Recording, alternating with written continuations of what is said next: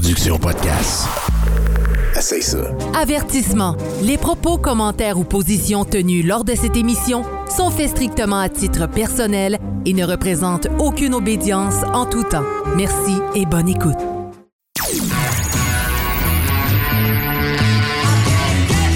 Vous êtes sur Radio Delta, la radio qui rayonne entre les oreilles.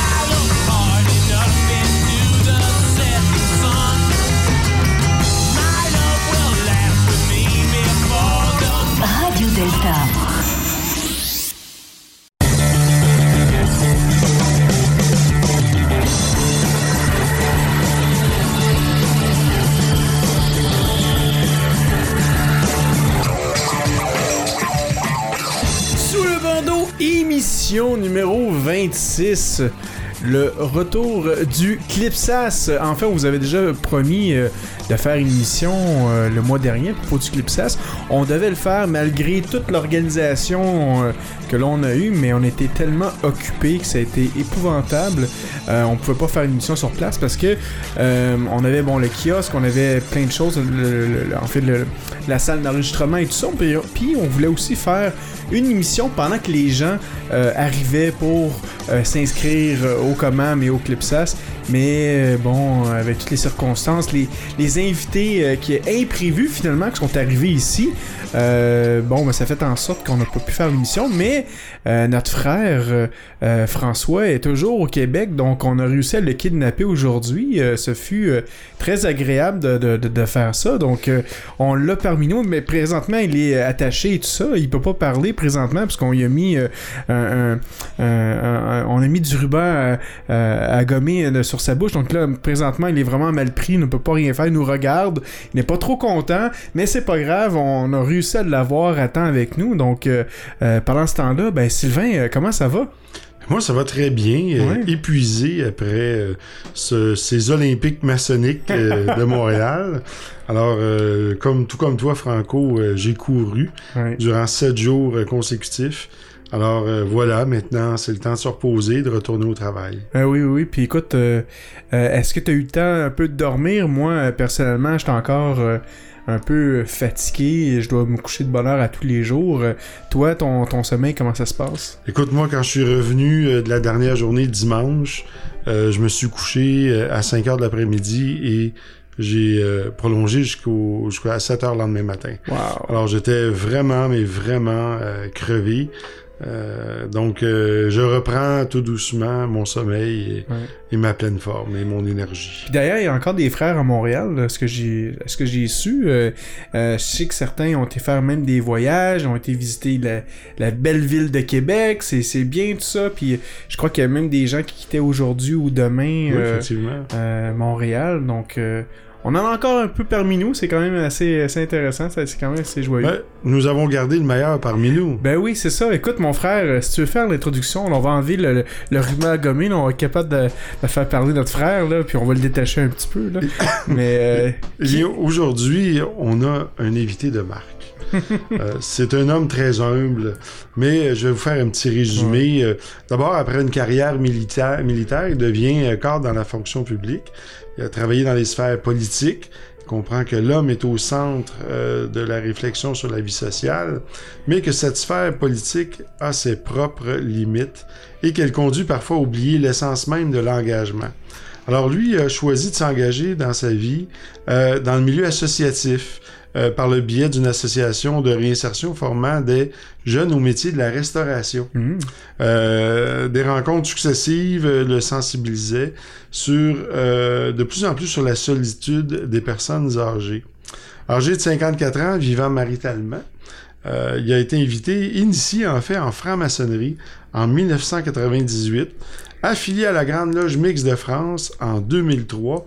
Il devient le conseiller de l'ordre, entre autres termes, en cons- du conseil d'administration.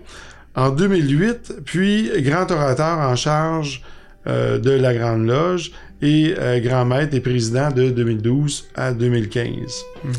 La franc-maçonnerie, pour lui, c'est tout. Ça lui a permis de prendre de la distance par rapport euh, à certains modes de pensée, d'améliorer son écoute et euh, des, des autres, surtout son écoute des autres, et de s'engager encore davantage autour d'une certaine idée de l'intérêt général du bien commun.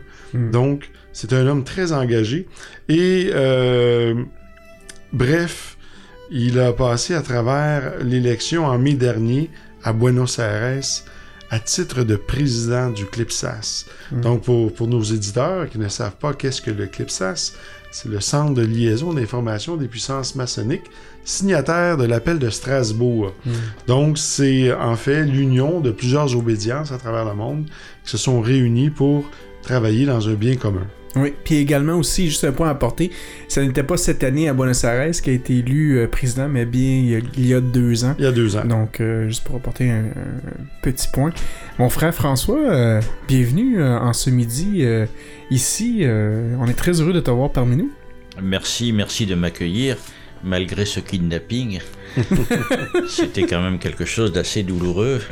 Après ce marathon maçonnique de plusieurs jours, Oui. Euh, c'est un réel bonheur d'être avec vous et de pouvoir répondre et apporter quelques, quelques renseignements supplémentaires sur le fameux CLIPSAS, ce Ah oui. centre de liaison et d'information des puissants signataires de l'appel de Strasbourg, et de pouvoir essayer, comme je l'ai bien dit, d'emmener certains compléments d'informations et je répondrai bien évidemment à toutes, à toutes vos interrogations. Fantastique.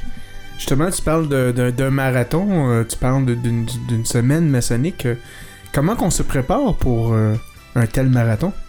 Euh, on se prépare d'une manière, je dirais, assez, assez difficile. Pour ma part, c'était très très compliqué, puisque malheureusement, des problèmes de santé m'ont obligé à être hospitalisé Hmm. pendant un mois euh, complet pour des soins intensifs, pour des, des gros problèmes de santé.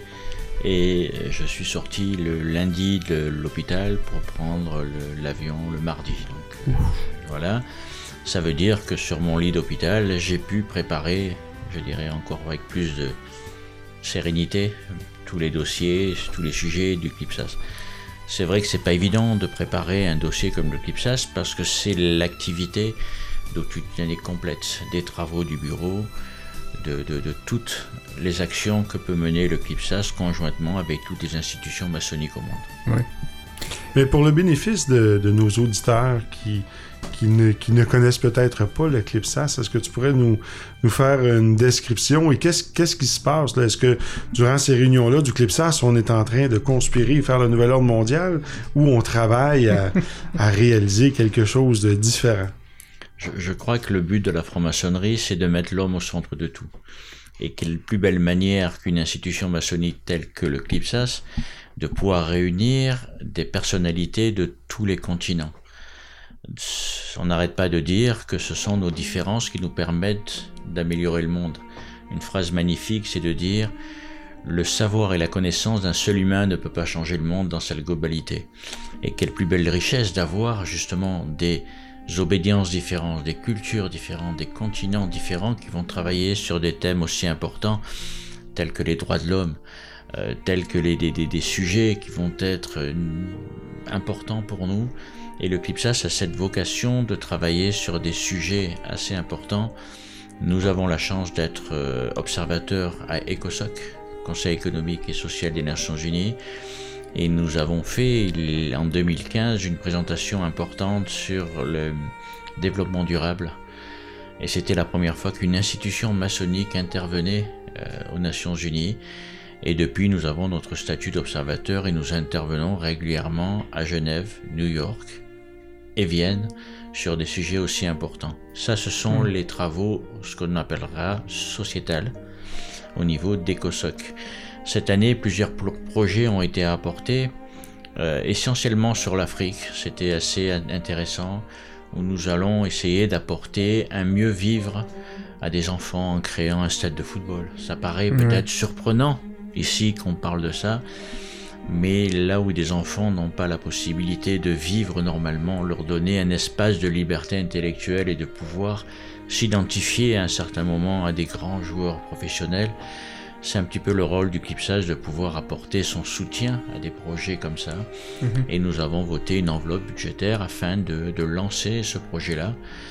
Euh, voilà, c'est un petit peu ça aussi le CLIPSAS. Euh, Au-delà, euh, comme vous l'avez dit dans votre introduction, le CLIPSAS a participé aux travaux de la COMAM, qui était un sujet assez intéressant. Et nous faisons aussi, dans le cadre du CLIPSAS, des travaux maçonniques, et encore une fois, à l'échelle mondiale. Et c'est ça la véritable richesse. Et toujours dans le bénéfice de, pour le bénéfice de nos auditeurs, comment Montréal a pu accueillir le CLIPSAS? Comment, comment, quel est le processus dans lequel une ville ou un pays est choisi? Donc, pour organiser l'Assemblée Générale du CLIPSAS, il faut que les obédiences qui décident, les obédiences, euh, ça veut dire que les associations OBNL, Oui. ONG. hein. voilà, les, les- les associations par rapport au pays dans lequel ils sont sont constituées en obédience. Ces obédiences étant membres du CLIPSAS, souhaitent organiser, ils doivent présenter un dossier de candidature et cela sur deux ans. La première année pour faire, euh, je dirais, acte de candidature. Et à l'époque, euh, plusieurs obédiences euh, étaient en lice pour organiser l'Assemblée générale que nous venons de passer. Et euh, à la suite du deuxième vote, donc la deuxième année, c'est le Canada qui a eu la chance d'organiser cette euh, manifestation mondiale. Et je peux dire, euh, maintenant que j'en ai l'occasion, ben, un grand merci à la Grande Loge Annie du Canada d'avoir organisé avec autant de brio cette, ces rencontres maçonniques. C'était un vrai succès. Et, et vous l'avez vu lors de la cérémonie de clôture, tout le monde était ravi. Et pour cela, un grand merci d'avoir organisé aussi bien ces rencontres maçonniques. On, et on était, euh, on était quand même assez surpris parce que au départ, on s'attendait pas à voir autant de gens qui, qui seraient présents. Puis finalement, on a été agréablement euh, surpris. Même d'ailleurs, euh, je crois, je crois en reparlant avec toi, on était quand même pas loin du même nombre d'obédiences que l'année dernière. Et au départ, on s'attendait absolument pas à ça parce qu'au Canada, on avait, il y a quand même un certain problème. Et en fait, moi, je m'en avais même pas attendu, mais le Canada, c'est très difficile de venir au Canada si on n'est pas européen, si on n'est pas euh, américain. Euh, les demandes de visa peuvent prendre extrêmement du temps et on ne l'accorde plus aussi souvent qu'auparavant. On a vu, c'est vrai, beaucoup de soucis pour arriver à avoir les visas et certains pays n'ont pas pu venir. Non pas par rapport aux relations qu'ont ces pays avec le Canada. On n'est pas là pour Ouais. polémiquer sur quoi que ce soit, mais les démarches administratives sont très longues et très dures. Quand on vient d'Afrique, il faut au minimum pratiquement deux mois pour faire des visas, donc c'est très long. Et ça a été un réel souci pour avoir ces documents. Néanmoins, l'année dernière, à Barcelone, 71, 71 obédiences étaient présentes. Là, on était à 65 ou 66, ce qui veut dire, c'était, malgré les difficultés, Mm. ça a été un franc succès et bien, bien représenté. Même si on rajoute par-dessus tous les, les, les, les documents qui ont été présentés pour le colloque, il y a- vous avez eu, je crois, même plus de... de de, de, de- de- Alors De déjà, présentation. déjà, pour expliquer un petit peu ce qu'est Ouais. le colloque pour, Ouais, vos, pour vos auditeurs, le colloque, euh, c'est un thème maçonnique qui est étudié, et ça encore une fois, c'est quelque chose d'exceptionnel. Pourquoi? Euh, Imaginez-vous si demain on va parler euh, d'un thème euh, sous le bandeau, Le nom de votre, de votre radio. On va parler sous le bandeau. Qu'est-ce que ça veut dire maçonniquement sous le bandeau au Canada? Vous avez des définitions qui sont les vôtres, Oui. tout à fait exceptionnelles, sans doute très justes et très vraies, très maçonniques. Quand on va arriver en France, la définition va peut-être pas être tout à fait la même. Quand on va arriver en Afrique, elle va changer. Quand on va arriver en Amérique latine, il y a beaucoup de différences qui vont être faites. Et la véritable richesse justement du colloque, c'est d'avoir ces différentes pensées maçonniques par rapport à une culture, par rapport à, à une vie, par rapport à la société, par rapport aux événements qui vont traverser le pays. Et ça, c'est quelque chose d'exceptionnel. L'année dernière, à Barcelone, les participations au colloque étaient déjà un record. Il y en avait eu 17. Tout le Wow. monde était ravi, c'était exceptionnel. Cette année, euh, est-ce que c'est euh, le sirop d'érable qui a fait venir tout le monde Nous avons eu 22 contributions et ça a été quelque chose d'exceptionnel, 22 contributions. Et malheureusement, il y en a eu une 23e qu'on n'a pas réussi à ouvrir euh, parce que le format euh, informatique n'était pas bon. Donc nous avons eu quand même 22 contributions qui ont mené des débats exceptionnels. Et là encore une fois, euh, une fois toutes ces contributions, ces exposés, on va plutôt dire comme ça, plus facile à comprendre, ont été lus, il y a eu trois groupes de travail. Et là, encore une fois, on ne fait pas dans la facilité. Ces trois groupes de travail, ça veut dire un groupe de travail anglophone, un groupe de travail espagnol, un groupe de travail français. Pourquoi? Parce que l'anglais, le français et l'espagnol étant les langues de prédilection du CLIPSAS. Oui. Et là, encore une richesse supplémentaire. Nous avons eu trois synthèses dans trois langues différentes qui ont abouti, bien évidemment, à une synthèse générale. Et ça a été encore un moment fabuleux euh, où une sœur dont je ne peux pas donner le nom a fait un travail remarquable mais je tenais au travers de votre émission à la féliciter pour ce travail d'organisation exceptionnelle. Ben oui. On la salue euh, sans la nommer quand même. Mais oui, puis justement, puis je crois aussi que cette année, il y a eu quand même euh, quelque chose d'int- d'intéressant. Habituellement, il y a toujours une question pour l'année la- l'année suivante. Mais là, cette année, on a aussi eu deux questions finalement. Fait donc, on- on- en plus, moi, je trouve ça fantastique parce que là, on, on va vraiment donner un, un choix de liberté. De, de, de- en fait, de, une liberté de choisir le sujet qu'on voudra aborder pour l'année prochaine. Euh, ben, c'est un petit peu un de mes souhaits pour une simple raison. Euh, euh, Héraclite d'Éphèse, je vais faire un petit peu d'histoire, avait une vision particulière de la philosophie. Il parlait de l'union des contraires. Pour lui, le bien n'avait de signification que si on le mettait en opposition du mal.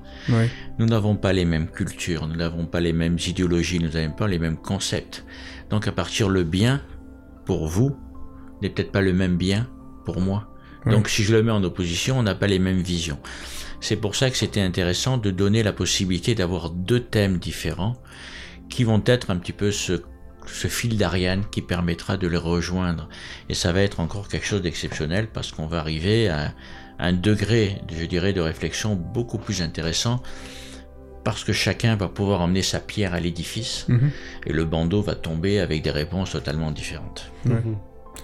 Alors, euh, non, on peut voir que les, que les obédiences qui viennent au CLIPSAS, à part de l'Assemblée Générale, qu'on pourra peut-être en parler un peu plus, un peu plus tard, mais le colloque, finalement, permet aux obédiences de s'exprimer, de, vouloir travailler en dehors de son temple. On dit toujours que avant, de vouloir changer le monde, on doit changer soi-même. Ça veut dire que si on apprend à changer soi-même dans le temple, maintenant, rendu au Clipsas, on a une opportunité peut-être de vouloir changer le monde avec ça. Donc, euh, selon toi, c'est quoi l'opportunité vraiment que les obédiences ont à participer? En fait, les, les opportunités, mais aussi les avantages à participer à ce genre de colloque-là? L'intérêt, et c'est pour ça que depuis déjà un certain nombre d'années, on a imaginé donner la possibilité à des obédiences non membres Oui. de pouvoir participer à certains travaux, participer à l'Assemblée générale, afin de leur donner cette envie, d'avoir envie de nous rejoindre au travers de nos travaux, au travers de nos pensées.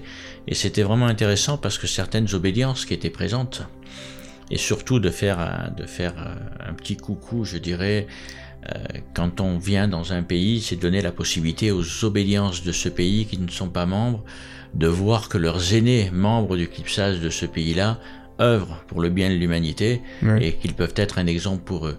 C'est pour ça qu'on a souhaité les faire participer à ces travaux et je trouve que c'est quelque chose d'exceptionnel parce qu'ils ont vu au travers de tous les travaux que nous avons faits, aussi bien le colloque que les autres, l'importance de travailler ensemble sur des sujets qui nous rassemblent au lieu d'essayer de chercher sans cesse ce qui nous divise. Et cette année, nous avons eu une, une nouvelle création que j'ai souhaité mettre en place euh, déjà depuis deux ans, ça a été dur. Nous avons créé une commission de bioéthique à l'échelle mondiale. Ouais. Et ça a été quelque chose d'exceptionnel. Et j'ai souhaité, bien évidemment, on sait que les francs-maçons, et vous en avez la preuve vivante de par ma personne, nous sommes des gens bavards.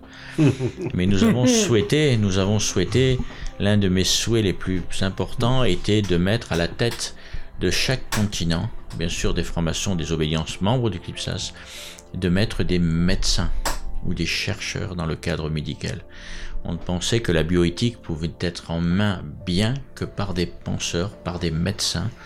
Après, quand il s'agissait de faire l'apport philosophique ou l'apport sociétal, bien évidemment, toutes les obédiences membres de CLIPSAS vont pouvoir s'y mêler, mais quelle plus belle richesse justement de donner entre les mains d'une commission à des personnes qui maîtrisent le sujet parfaitement. Est-ce que tu pourrais nous l'expliquer un peu plus en détail? Qu'est-ce qu'est la, la commission euh, bioéthique?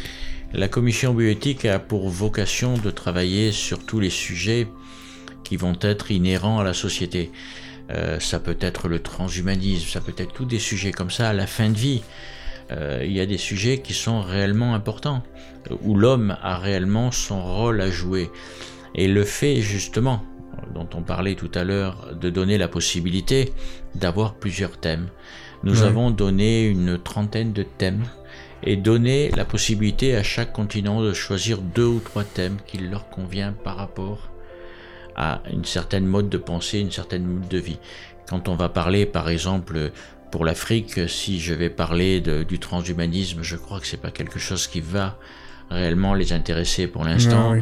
Euh, par contre, il y a peut-être des les enfants esclaves, il y a peut-être de, de, de, de- la pauvreté, il y a des sujets comme ça qui sont beaucoup plus intéressants et qui vont toucher beaucoup plus certains continents. Et pour, pour- comme point final, après un contact avec euh, donc ECOSOC, les Nations Unies, le Conseil économique et social des Nations Unies, il a été suggéré de présenter le rapport final aux Nations Unies. Et les Nations Unies on nous ont dit oui, le rapport final c'est très bien, mais on souhaiterait également avoir le rapport par continent. Cela montre bien que notre différence, notre diversité va permettre de faire progresser l'humanité, surtout que la vocation des francs-maçons n'est pas là pour faire des grands discours d'ordre politique, mais nous allons utiliser les outils des bâtisseurs de cathédrales, les outils maçonniques qui sont les nôtres, et ne pas vouloir faire des leçons au monde profane, Ouais. mais simplement d'apporter notre vision maçonnique à peut-être un monde qui peut se perdre dans certains moments. Comment, comment le Clipsas euh, procède pour euh, s'ouvrir vers le monde extérieur? Dé- Déjà, d'une part, s'ouvrir vers le monde extérieur. Depuis tout à l'heure, j'ai employé un mot qui n'est pas un mot grossier. J'ai dit profane. Oui. Que veut dire le mot profane? Profane, ça vient du latin profanon. Ça veut dire en dehors du temple. L'objectif des loges maçonniques, des obédiences maçonniques, c'est de travailler sur des sujets sociétals et maçonniques bien évidemment. Et il y a une phrase dans nos rituels qui est dit Le véritable maçon n'éteint jamais ses flambeaux, il les répand sur toute la surface de la terre. Nous devons être des acteurs de cette société. Il y a une, un, euh, Thucydide que j'aime bien citer, je pense l'avoir déjà cité à Barcelone. Hmm. Thucydide, stratège de la cité d'Athènes, disait une phrase magnifique.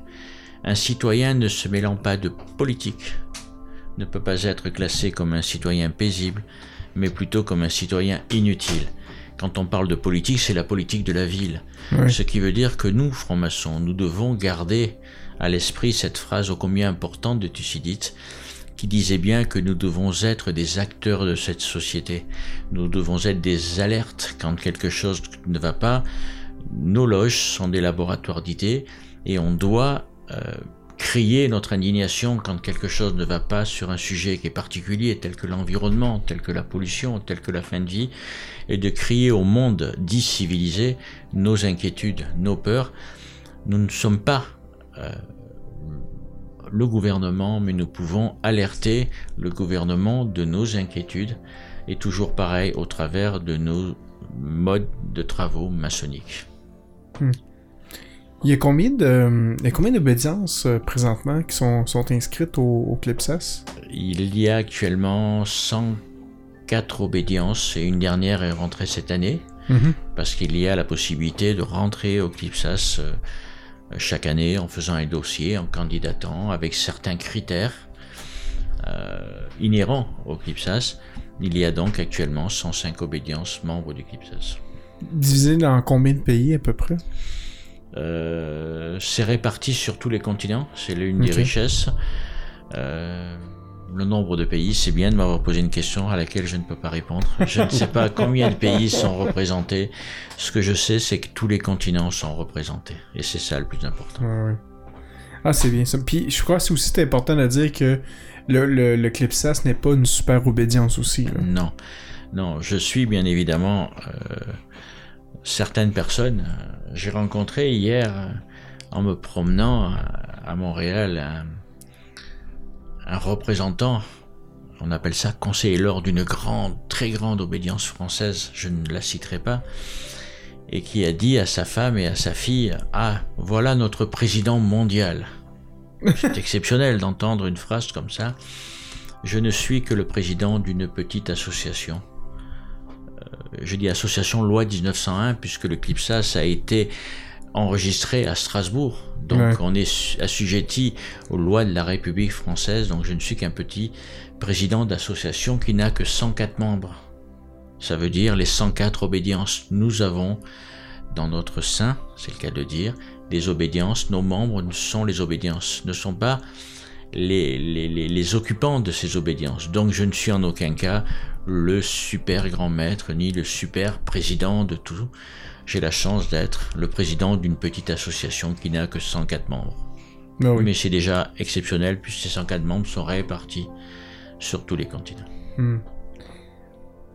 Comment, parmi euh, tous ces obédiences-là, euh, soit pour certains la croyance en Dieu, d'autres euh, plus philosophiques, d'autres plus sur la raison, comment on réussit à... Et comment toi, tu réussis à, garder une harmonie parmi tous ces, ces obédiences-là? Quand- Quand le CLIPSAS a été créé à l'époque, en 1961, il a été créé par des obédiences européennes. Et déjà au départ, c'était un petit peu difficile. Puisque, euh, par exemple, pour la France, on emploie des mots, on parle de laïcité. La laïcité est un mot exceptionnel quand il est utilisé à la française. Mais quand on arrive dans des pays limitrophes, la laïcité n'a plus le même sens.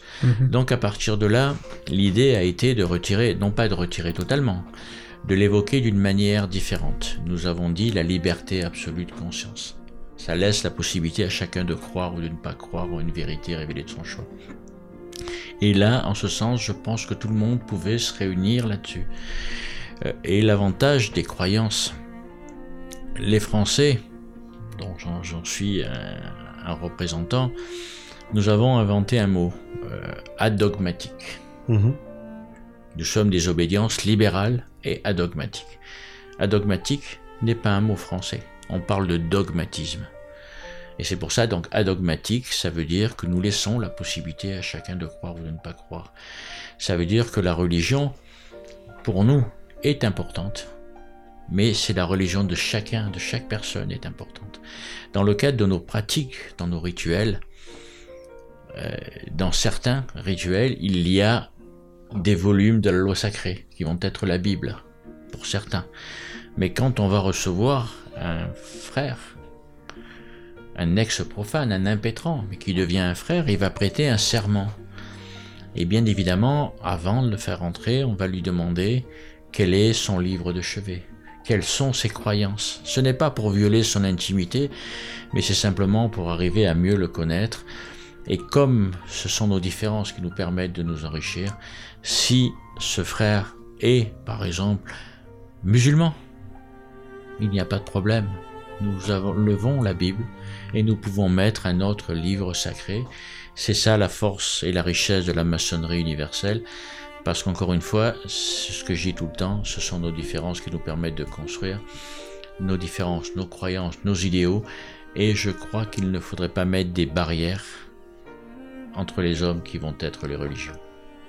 Tu sais, je fais un petit peu mon emmerdeur avec mes questions aujourd'hui, mais évidemment, c'est c'est pour le bénéfice des auditeurs toujours, parce que on est écouté à travers plusieurs pays dans le monde, et euh, pour certains, il y en a qui n'ont aucune idée de qu'est-ce que le CLIPSAS et pour quelle raison ou quelle motivation ils devraient se joindre à nous. Alors, pour ces raisons-là, c'est pour, c'est pour ça que je pose ces questions-là.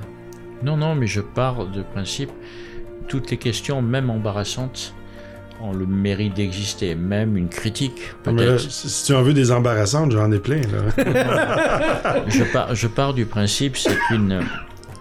euh, quand on a cette ambition d'essayer d'aimanter autour de nous des gens de bonne volonté, parce que je pense que le monde dans lequel on vit a besoin d'hommes et de femmes de bonne volonté. Quand on voit tous les, les grandes catastrophes qu'il y a actuellement, euh, vous l'avez entendu, euh, des problèmes humanitaires très graves au Venezuela.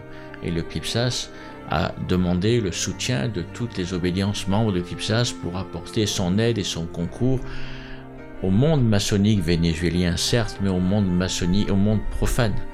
nous sommes des sœurs et frères d'humanité et à partir de là, je pense que pour revenir, aucune question n'est stupide, aucune question n'est embarrassante.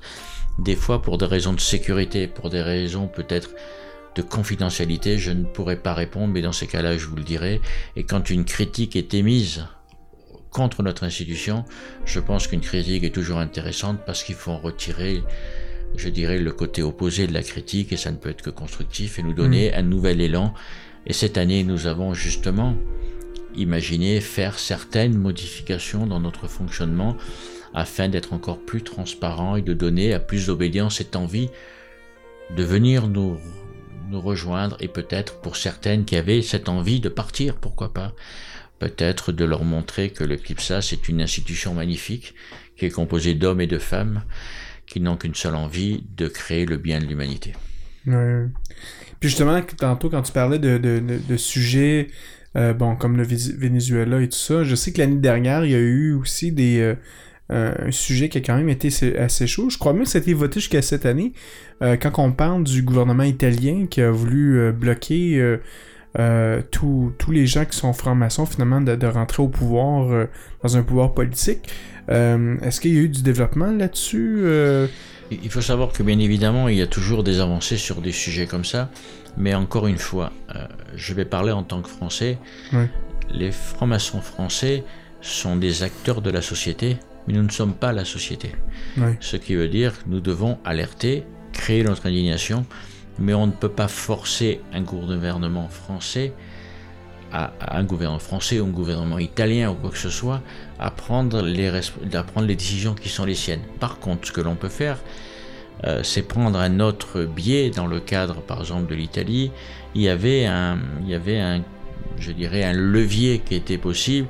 C'était dans le cadre associatif de défendre les droits euh, d'association, euh, d'utilisation. Je sais que plusieurs institutions ont travaillé, euh, beaucoup de, beaucoup de,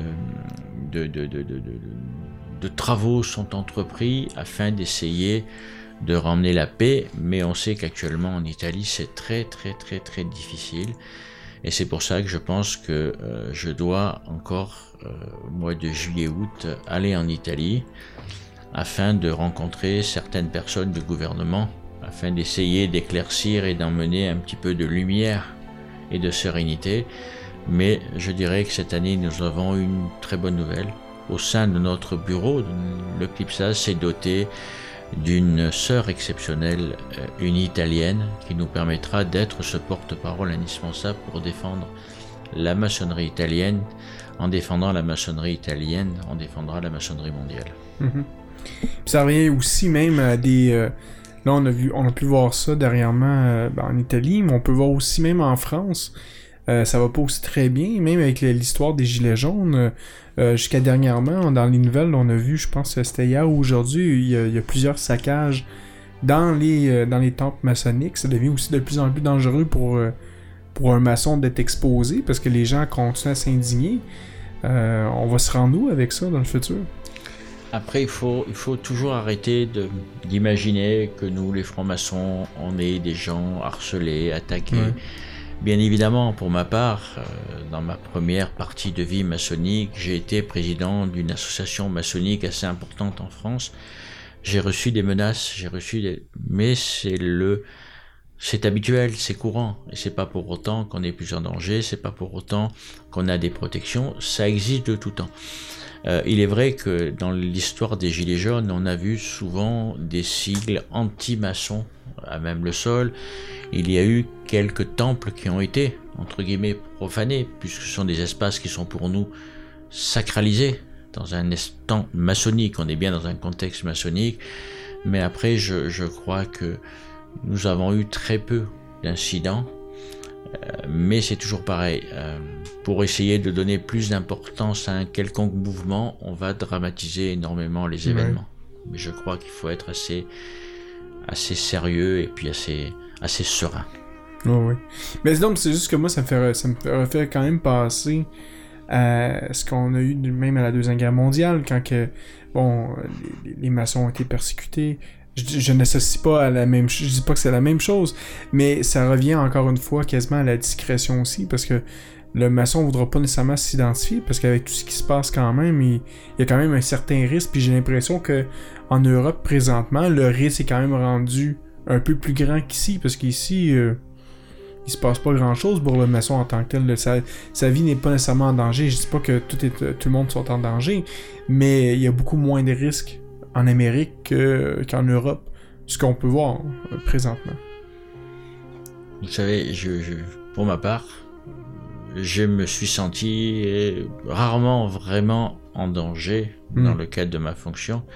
Et pourtant, en étant, euh, comme on dit, le grand maître mondial de la maçonnerie, comme ça m'a été dit dernièrement, pure aberration, j'aurais pu imaginer être beaucoup plus en danger que ça. Ouais. je, je crois que ça, ça a été de tout temps que nous, les francs-maçons, avons été euh, un petit peu, je dirais, euh, accablés. La seule chose qui est importante, il faut surtout pas, euh, c'est quoi la phrase que l'on dit tout le temps? Le non-choix est un choix à lourde conséquence. Mm. Notre rôle nous, justement, c'est d'être de plus en plus visible, c'est d'être Ouais. sur le terrain de l'action, de montrer que quand ça va pas, les francs-maçons n'ont pas peur de montrer leur tablier.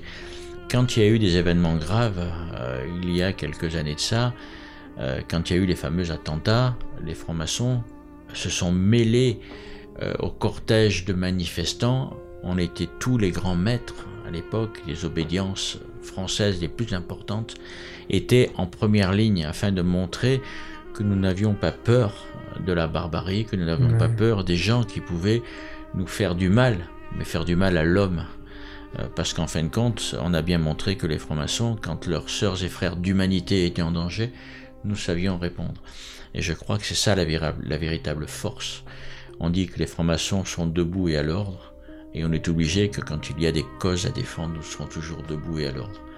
Mais surtout, comme je dis bien, on ne peut pas rester silencieux quand les choses ne vont pas. Il faut être visible et c'est pour ça, une petite annonce. Je ne sais pas quand va passer votre, votre annonce.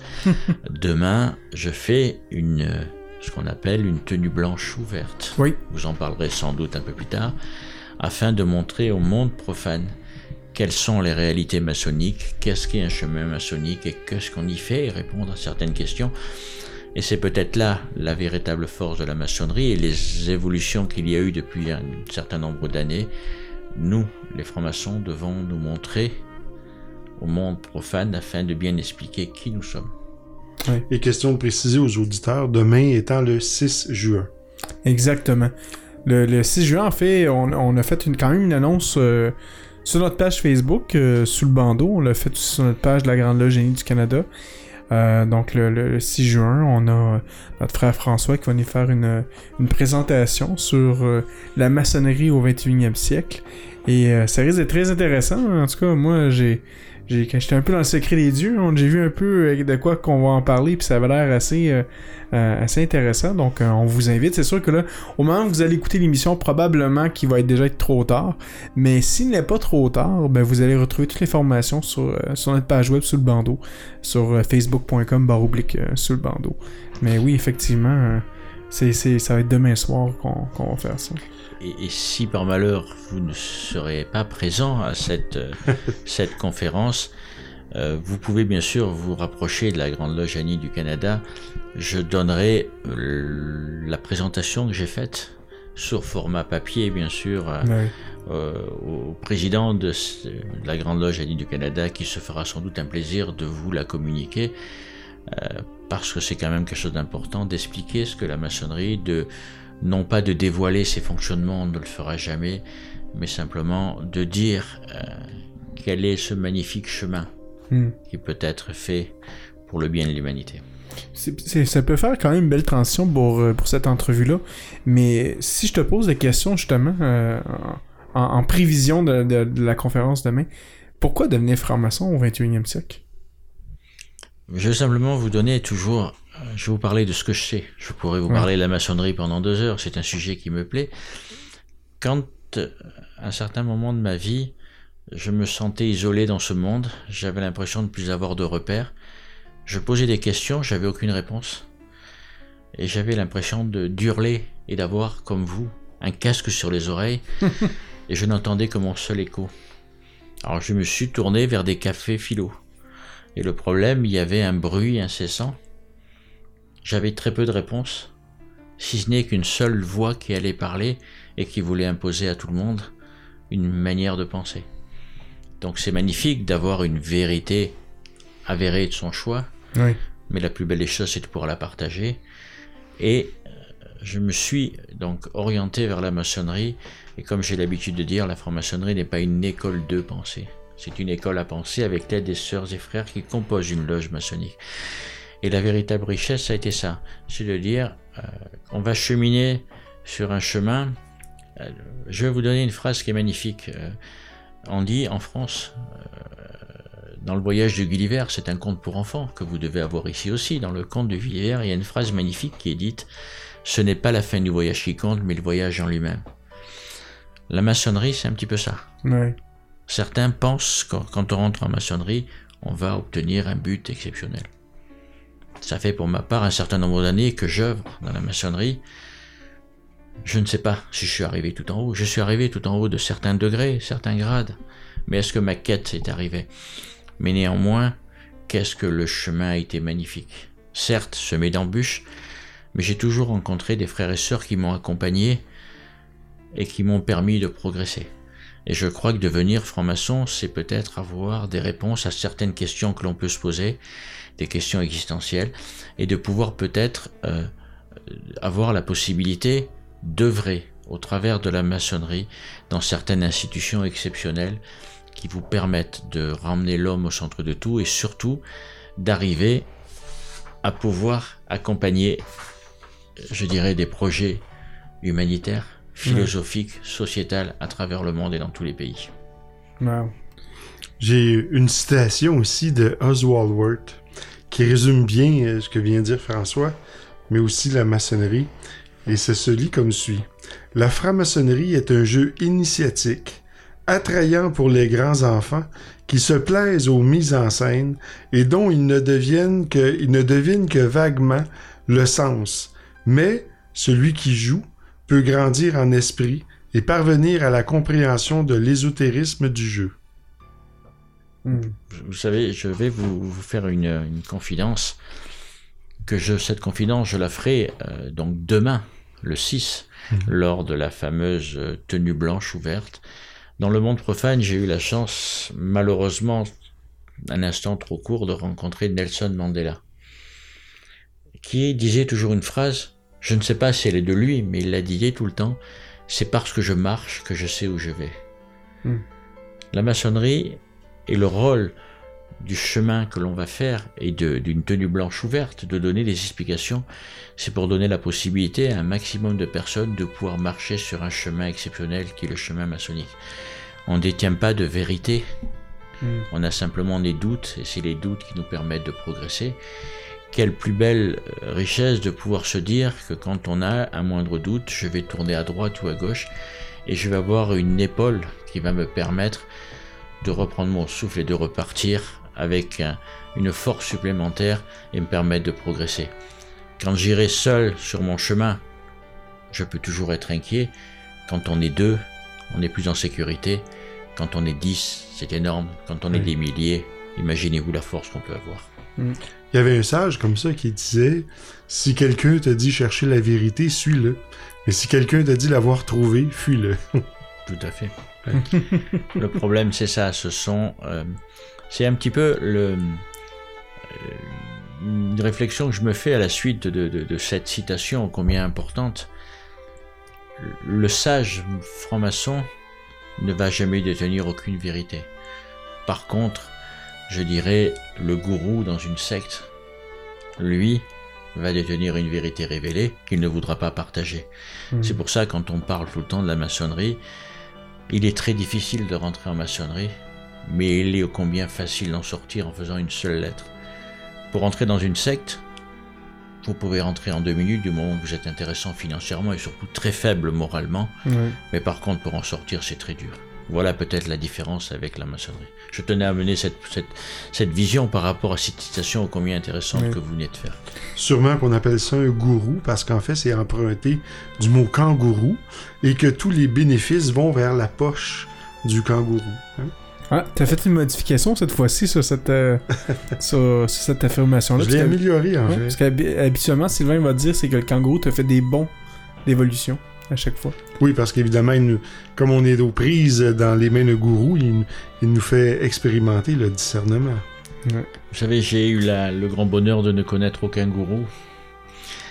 Et encore moins des kangourous. Je connais des bons et honnêtes citoyens qui n'ont qu'un seul envie, c'est de, de faire passer peut-être le- le- l'humain Ouais. avant tout. Et pour cela, euh, je pense que on n'est pas là pour prêcher la bonne parole. On est là simplement pour avoir une vision totalement différente du monde qui est le nôtre et surtout donner la possibilité à chacun de s'exprimer pleinement. Et c'est peut-être ça. Dans un, un gourou ne laissera jamais personne s'exprimer, alors que chez nous, la parole est libre. Oui. C'est ce qui caractérise la franc-maçonnerie. Et c'est ce qui me plaît beaucoup.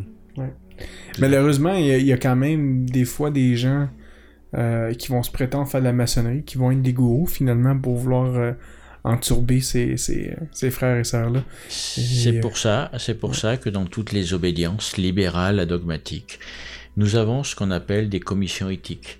Nous avons des, des, des organes internes qui nous permettent justement d'évincer ce genre de personnages, je dirais, méprisants. Il y en a. La franc-maçonnerie est une institution magnifique, mais elle est composée d'hommes et de femmes. Et parfois, certains d'entre nous peuvent être des brebis galeuses. Vous l'avez bien dit, puisque votre... Si cette question a été emmenée comme ça, c'est que vous avez en tête sans doute quelque chose qui vous permet de parler comme ça. Oui. Euh, je vais vous donner un exemple tout bête. Euh, En France, il y a quelques années de ça, un ministre de la République très connu avait juré les yeux dans les yeux n'avoir commis aucun délit, que c'était le plus grand, le plus fort, et on s'était aperçu quelques semaines après qu'il avait juste détourné 3 millions d'euros. C'est très peu. C'est une goutte d'eau dans l'océan. Ouais. Ce monsieur, ou j'allais dire plutôt ce frère, parce que ce monsieur était un frère, un franc-maçon, d'une grande obédience. Cette grande obédience a fait ce qu'il était indispensable de faire. Mm. Il l'a mis ce que l'on appelle entre les colonnes. Non pas sous le bandeau, mais entre les colonnes. Et entre ces colonnes, il lui a été gentiment demandé de se retirer de son engagement maçonnique, même si en France on est des fervents défenseurs de la présomption d'innocence. Oui. Et on l'a évoqué dernièrement lors de notre assemblée générale, on est des fervents défenseurs de la présomption d'innocence, mais néanmoins, la maçonnerie française avait jugé que ce frère ne portait pas les valeurs de la maçonnerie avec beaucoup de dignité, et on- il lui a été demandé de se mettre en retrait de la franc-maçonnerie. Bien évidemment, par rapport aux engagements maçonniques qui étaient les siens, il s'est mis en retrait. Ça veut dire que toute obédience cohérente devrait organiser en son sein une comité vigilance, une commission éthique ou, ou un organe qui permettrait justement de pouvoir, quand il y a des quelconques dérapages qui Ouais. peuvent arriver, qui sont inhérents à tout homme, tout homme peut un jour dans sa vie euh, faire un pas de côté, d'être là, de montrer justement que nous, francs-maçons, nous sommes très vigilants quand quelqu'un va faire une faute. Et l'avantage justement d'une obédience comme la vôtre, d'une obédience comme la mienne, obédience vient du latin obediar. Je dois obéir aux règles qui sont fondées par notre statut, par les dépôts que nous avons mis dans les associations et les OB, Au BNL. au BNL, excusez-moi, j'ai pas trop l'habitude. Et en plus, au-delà de ça, nous avons des engagements maçonniques, on se doit de respecter tout ça. Et donc, c'est important parce que quand un frère ou une sœur qui va commettre euh, une irrégularité chez nous, les accords maçonniques que nous avons entre nous me donnent l'obligation de vous avertir que ce frère ou cette sœur a commis un impair chez nous et nous vous demanderons de ne pas le prendre chez vous. Ça Mhm. veut dire que quand il y a une brebis galeuse, elle ira, bien sûr, brouter de l'herbe verte dans un pré, mais pas dans un pré maçonnique. Exact. Et euh, comme on arrive à la toute fin, je crois, Mhm. euh, pour 2020, euh, quelle sera la destination du Clipsas? Alors cette année, il y a eu deux, deux, deux, deux destinations qui étaient un petit peu en concurrence. C'était Lisbonne et Brazzaville. À la suite, bien sûr, d'une présentation de l'Assemblée générale a décidé que nous serons l'année prochaine à Congo-Brazzaville. Ça va être un moment, je pense, assez exceptionnel. Euh, pour la simple raison, c'est que tout le monde connaît la chaleur du peuple africain. Et on sait pertinemment que les valeurs maçonniques et l'engagement maçonnique des Africains est exceptionnel. Et je crois que ça va être un vrai moment de fraternité, empreint de beaucoup de, de, de- de respect le plus total dans les euh, usages maçonniques. Je sais pas pour le passé, mais est-ce que c'est la première fois que le Clipsas va être tenu en Afrique? Non, c'est déjà, c'est déjà arrivé deux fois, si je ne m'abuse. Nous avons eu la chance d'être un petit peu sur tous les continents. C'est aussi une des forces Oui. de la maçonnerie. Est-ce que. euh, euh, Est-ce que je comprends? Moi, il me semble que j'ai vu dans le passé, on avait eu l'Afrique, il y a eu beaucoup l'Europe, les Amériques. Euh, Est-ce qu'il y a déjà eu des clipsas qui sont passés en Asie? Où ça? En Asie En Asie? Oui, en Asie. Non, pour la simple raison, c'est que ça ne s'est jamais organisé en Asie. Que- pour la simple raison, c'est que l'Asie vient à peine de rentrer au Clipsas. Nous n'étions pas représentés, même si la maçonnerie asiatique est assez, assez euh, développée. Néanmoins, c'est comme tout. Euh, il faut qu'il y ait de certaines reconnaissances dans la maçonnerie que nous Mhm. tous, membres de Clipsas, euh, respectons. Un exemple tout bête, euh, dans n'importe quel pays, euh, si demain une obédience souhaite rentrer au Clipsas, c'est que dans les statuts, dans son fonctionnement, on s'aperçoit que le grand maître, le président de cette institution va être président à vie, ça risque d'être embêtant pour nous, on risque de ne pas le prendre. Donc à partir Ouais. de là, c'est pour ça que, je vais pas dire certains pays ne sont pas représentés, c'est pas ce que je vais dire du tout par rapport à l'Asie. Euh, nous avons, nous avions peu de contact avec l'Asie et de plus en plus, nous avons la chance de pouvoir euh, nous tourner vers l'Asie. Et c'est pour ça que certains pays commencent à, à, je dirais, à être de plus en plus intéressés à venir. Nous avons eu dernièrement, je crois qu'il y a deux ou trois ans, la Russie qui est rentrée. Oui. Donc à partir de là, c'est quelque chose pour nous qui est assez, assez intéressant, important, parce que certains pays qui n'étaient pas du tout représentés sont en train de frapper la porte de nos temples. Et c'est une très bonne chose. Fantastique. Euh, effectivement, Sylvain, écoute, euh, on est vraiment rendu à l'heure. Ça fait déjà une heure qu'on parle euh, de, de- de- plusieurs sujets intéressants. Donc, on va y aller avec le mot de la fin. Mon frère, mon frère François, je vais te laisser débuter avec le premier mot de la fin. Au mot de la fin, je... il y a une discussion qui a été évoquée euh, au sein du CLIPSAS, euh, à savoir si le CLIPSAS, cette institution combien importante, euh, souhaitait ou pouvait rentrer au Conseil de l'Europe. Hmm. Ça vous paraît peut-être à vous ici, quand on vous parle de Conseil de l'Europe, il faut savoir que le Conseil de l'Europe, ce n'est pas l'Union européenne, c'est 46 pays qui représentent tout le continent européen. Mais quand on dit continent européen, ça va prendre aussi la Russie. Ça va... Et donc, on a vu l'intérêt farouche de toutes les obédiences membres du CLIPSAS, et surtout ceux qui n'étaient pas européens, d'avoir cette possibilité de représentation encore plus importante dans tous les coins, les hémisphères du monde. Pourquoi c'était un signal fort qu'a voulu nous donner le CLIPSAS et les obédiences membres? On s'imagine que le CLIPSAS actuellement est membre euh, en tant qu'observateur des COSOC. Si on a la chance de rentrer au Conseil de l'Europe, on est représenté ce qu'on appelle les REFRAM, la CPMAM, la COMAM, la CIMAM, l'UMA. Euh, on est représenté dans plusieurs institutions maçonniques et le rêve que l'on puisse imaginer, puisque tout à l'heure vous avez parlé de l'Asie, pourquoi pas un jour rentrer dans une institution comme ça aussi importante en Asie oui. et dans tous les continents.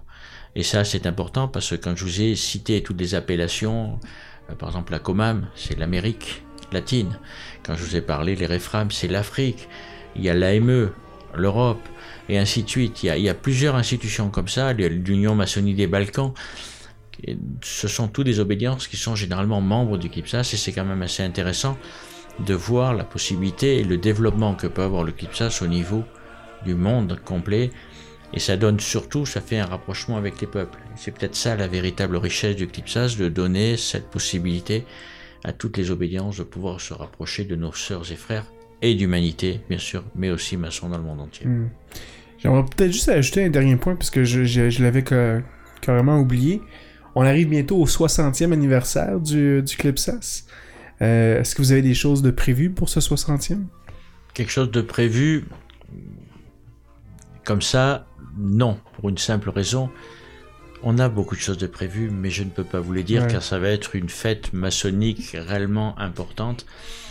euh, parce que avec notre statut d'observateur euh, au niveau de, de- de- de l'ONU, c'est quelque chose d'important.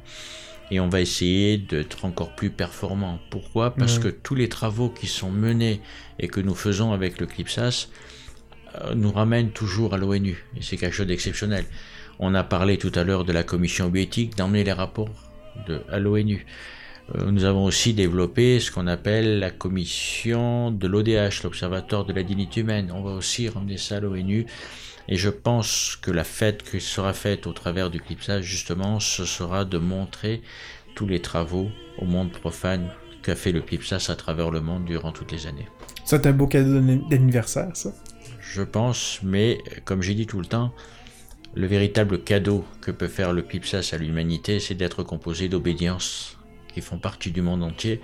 Et si le CLIPSAS existe, c'est parce que les obédiences le font vivre à travers leurs travaux, à travers leurs contributions, à travers leurs réflexions, et surtout cette volonté de vouloir travailler ensemble pour le bien de l'humanité. Ah oui. Merci, mon frère. Merci. Merci à vous de m'avoir kidnappé pour ce moment magnifique passé avec vous.